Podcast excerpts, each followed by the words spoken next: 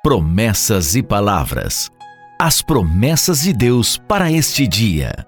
Que diremos, pois, à vista destas coisas? Se Deus é por nós, quem será contra nós? Romanos capítulo 8, verso 31. O apóstolo Paulo nos ensina neste dia uma verdade muito preciosa, uma promessa do Senhor muito importante para este tempo a promessa que temos um Deus todo-poderoso ao nosso lado.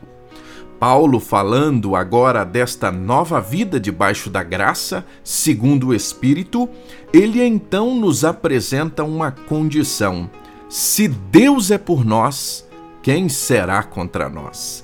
Este é um dos capítulos mais extraordinários das Escrituras. Quando Deus está conosco, nós temos toda a segurança nele, porque com Cristo temos tudo o que precisamos. Neste capítulo 8, podemos ter a certeza da vitória em Cristo Jesus.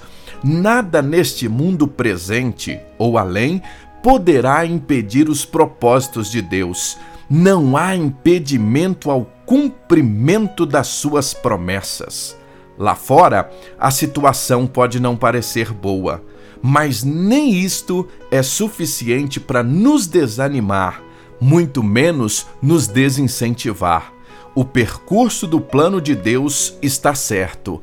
Fique tranquilo, porque se Deus é por nós, nada pode ser contra nós. Deus abençoe o seu dia. Promessas e palavras as promessas de Deus para este dia.